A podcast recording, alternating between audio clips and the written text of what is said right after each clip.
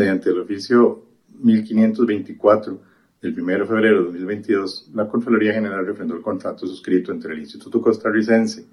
de Deporte y la Recreación con el consorcio PP Sarcher BA